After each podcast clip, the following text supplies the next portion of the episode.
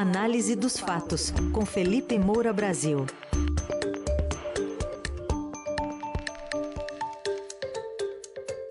Hoje, com um olhar detalhado para a pesquisa Datafolha para a presidência da República, divulgada ontem à noite. Oi, Felipe, bom dia. Salve, salve, Raizen, Carol, equipe da Eldorado FM, melhores ouvintes. Sempre um prazer falar com vocês. Sextou bonito. Isso aí. Bom, vamos uh, detalhar essa pesquisa. Pesquisa que mostra uma estabilidade do ex-presidente Lula com 47% e um avanço de três pontos de Jair Bolsonaro indo para 32, mas com uma forte rejeição ainda ao presidente atual, né, Felipe? Exatamente, Heisen. Tem vários pontos aí abordados, mas que eu já venho abordando aqui é, na coluna. É como se o Lula tivesse é, começado essa campanha como alguém que ganhou de 3, 4 a 0 no jogo de ida e no jogo de volta, vamos dizer que o Bolsonaro fez um gol no primeiro tempo, mas vai conseguir fazer dois, três no segundo? Essa é a questão que se coloca, porque a recuperação dele é lenta, ainda existe aí um caminho a ser traçado, uma expectativa muito grande em relação ao efeito do pagamento do Auxílio Brasil de 600 reais, houve um aumento de 400 para 600, mas esse efeito ainda não foi sentido é, a, os pagamentos é, do final do mês de agosto, depois vem do final do mês de setembro, quando a gente vai ter uma noção melhor, né, daqui a um mês, é, se isso realmente vai pesar para o Bolsonaro conquistar alguns pontinhos a mais ou não. A gente sabe que o Lula tem um recall, o PT ficou quatro governos no poder, é, ele uniu ali vários programas no Bolsa Família, sempre relembro o que ele não lembra mais, que foi por ideia do Marconi Perillo, do PSDB, é, e ele sempre teve um discurso para essa população de baixa renda. Não quer dizer que aquilo é uma realidade completa. Muitas vezes eu aponto aqui a hipocrisia, já que ele se uniu aos empresários mais ricos do Brasil e à ala podre do empresariado que estava lá corrompendo agentes públicos na Petrobras. Mas ele tem aquele alicerce moral do cuidado, né? explora isso, é, com a população de baixa renda. E o Bolsonaro não tem exatamente um discurso para essa população de baixa renda. Ele tem o discurso evangélico, principalmente.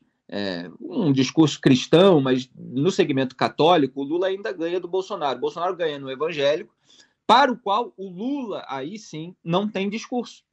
Ele não tem um discurso específico para esse segmento do eleitorado e está sentindo com isso, porque o Bolsonaro já teve aí uma recuperação de seis pontos no segmento evangélico, que é um terço do eleitorado. Então, é, a gente vai precisar analisar aí nas, nas próximas pesquisas qual é, é o, o, o, movimento. É, eu tenho dito também que o Lula foi muito pouco vidraça durante todo esse período de governo de Jair Bolsonaro. É natural que quem tem mais poder de fogo no momento, quem tem mais poder político, é, é, no sentido executivo, é, seja maior alvo, porque está com a responsabilidade, com a caneta na mão, é, de ditar aqueles rumos do país com as suas propostas, sendo aprovadas ou não no Congresso Nacional, etc. É, então, agora que a campanha oficial começou, vai começar o horário eleitoral gratuito, que vai entrar no lar dos brasileiros, pela TV, pelo rádio, é, o Bolsonaro e até eventualmente parte da campanha do Ciro Gomes, parte da campanha da Simone Tebet, poderão relembrar, Bolsonaro certamente, mas poderão relembrar os escândalos de corrupção do governo do PT e outros pontos negativos que, obviamente, a campanha petista está coberta. Então, a gente vai precisar ver se o Lula vai conseguir manter a resistência que ele tem é, mantido em diversos segmentos do eleitorado. É, por exemplo, no Nordeste, é, ele tem ali uma liderança fácil de 33 pontos percentuais, é, no Sudeste, de 12 pontos, é, entre as mulheres, 18 é, pontos. É, então, o Lula vence aí em vários segmentos chave para decidir essa disputa.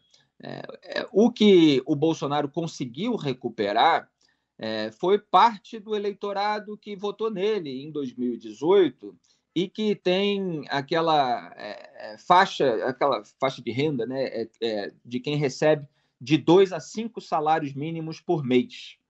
Então você tem essa fatia aí é, que o Bolsonaro está conseguindo recuperar.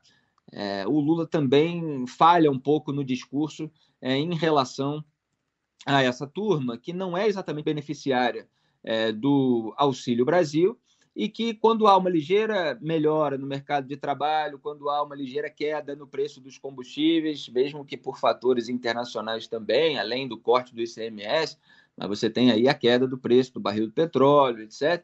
Então, esse segmento acaba diminuindo a rejeição ao Bolsonaro. E isso casado é, com a lembrança é, do que, que o Lula representa, e evidentemente de acordo com a abordagem da campanha bolsonarista, pode render mais alguns pontos do Bolsonaro.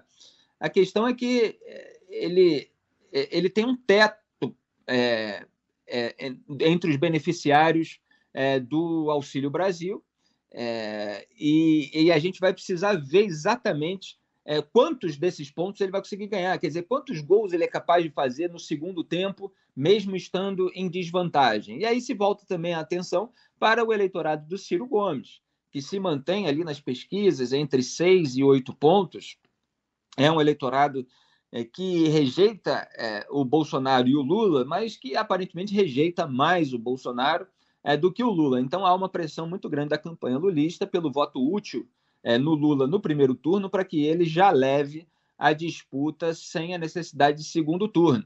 E aí seria decisivo para o Lula conseguir alguns pontos desse eleitorado cativo é, do Ciro Gomes. Você veja que quando a gente leva em consideração só os votos válidos, é, no Datafolha o Lula tem 51%, é, no IPEC 52%, na pesquisa Genial Quest 51%. Então ele está é, é, vencendo no primeiro turno, no limite da é, no, dentro da, da margem de erro, podendo não vencer. É uma situação muito desconfortável para o Jair Bolsonaro.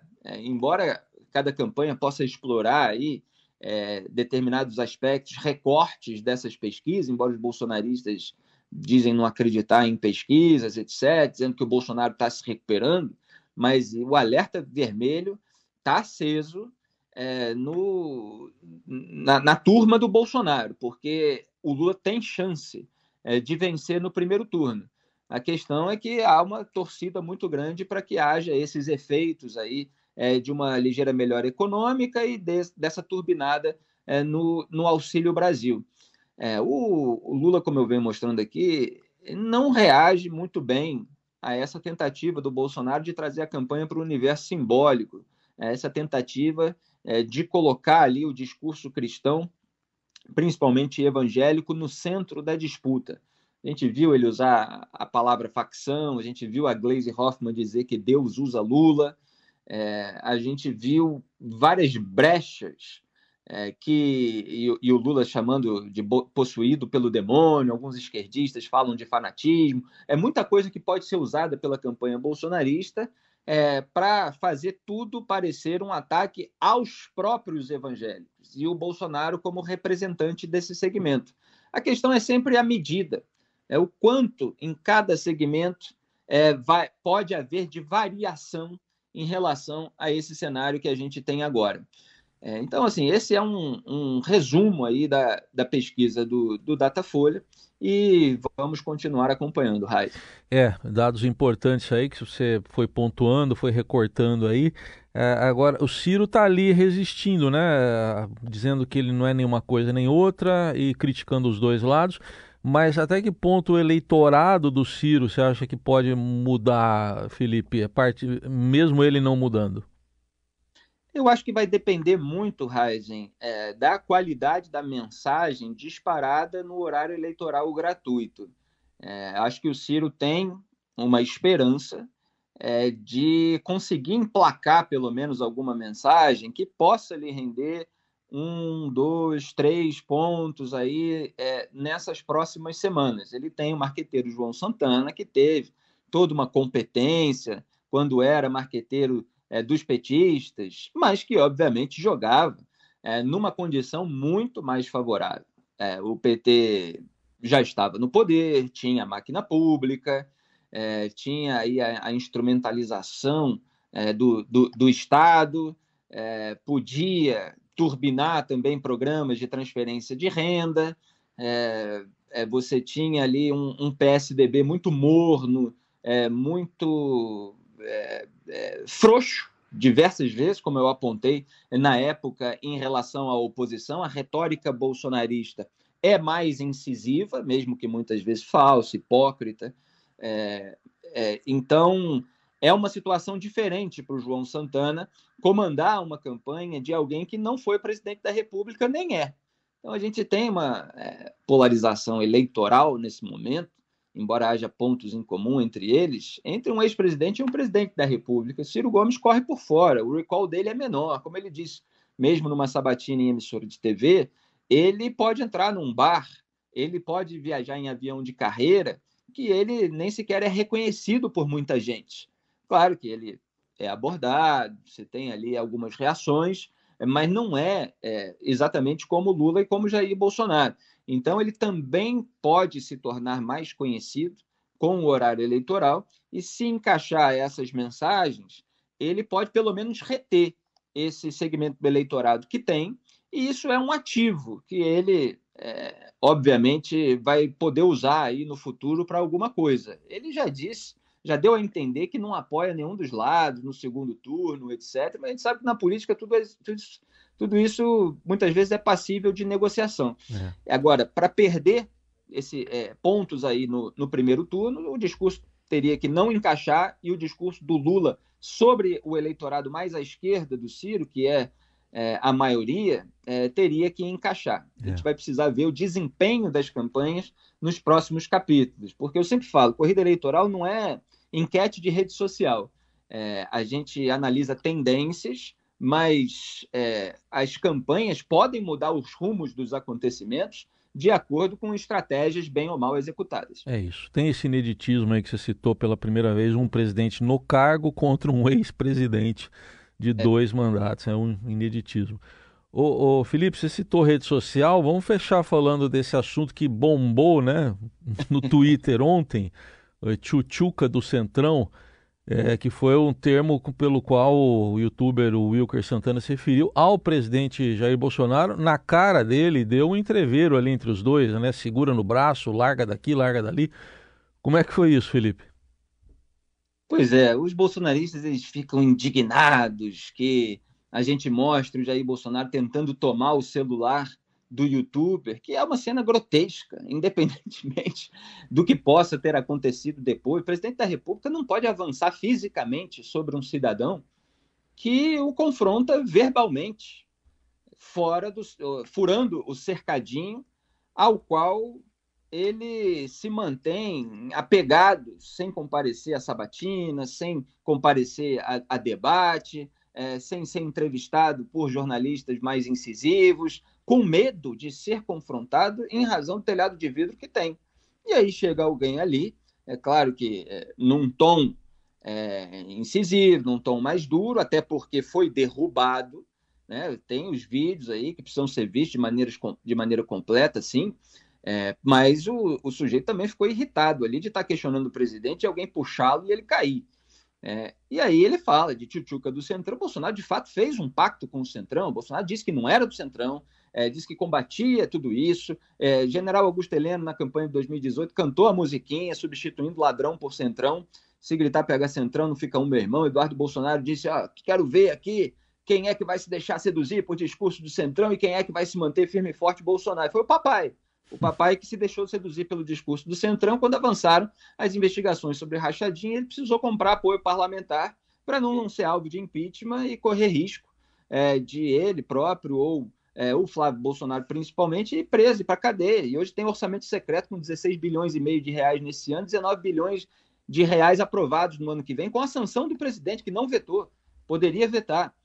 Então, assim, é, é baseado na realidade a crítica, ainda que dura, ainda que num tom beligerante, ainda que num tom de provocação. O presidente partir para cima como ele partiu, e aí eles ficam indignados, porque eu lembrei que o Bolsonaro falou que quer transformar roubo de celular em crime hediondo, e aí tem lá a imagem dele tentando pegar o celular do cara. A gente, óbvio, tem que fazer uma zoeira. O presidente, há dois meses, disse que há um no... uma nova classe de ladrão, que são aqueles que querem roubar a nossa liberdade. Que defesa é essa da liberdade de expressão? Que defesa é essa da liberdade de crítica que não resiste há um jovem youtuber que chega perto do seu cercadinho para gritar tchutchuca do Centrão e avança fisicamente para cima dele, tentando pegar o aparelho de celular. Ainda bem que tinha outras pessoas filmando, inclusive cinegrafista da imprensa profissional. Aí precisou tomar mais cuidado, porque os seguranças do Bolsonaro também partiram para cima. Se não tivesse câmera nenhuma, a gente não sabe é, o que, que, teria acontecido com esse celular, o que, que teria acontecido com a gravação do próprio youtuber. Aí ele percebeu que é, o clima ficou tenso, que poderia pegar mal para ele, que houve de fato um avanço físico. Aí tentou estabelecer uma conversa ali com o youtuber. E na conversa, o Bolsonaro é absolutamente hipócrita. Quando ele tenta é, passar a mensagem de que o que está acontecendo é apenas uma relação normal com o Congresso. Olha, para aprovar, é, eu preciso do apoio do Congresso, etc. Olha, não precisa ter orçamento secreto, não.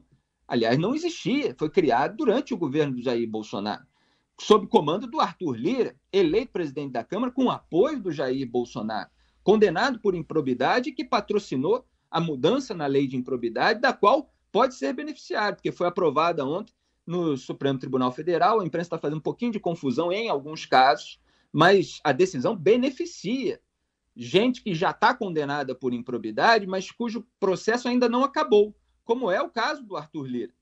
Então, só não pode retroagir para aqueles que já têm trânsito em julgado, ou seja, que já fizeram todos os recursos possíveis, etc. Mas como a justiça é muito lenta no Brasil, a, a, os processos dessa geração de políticos aí, muitos estão em aberto. José é, Arruda pode ser beneficiado, Garotinho, Antônio Garotinho é, pode ser beneficiado, o próprio Jair Bolsonaro, no caso da Val do Açaí.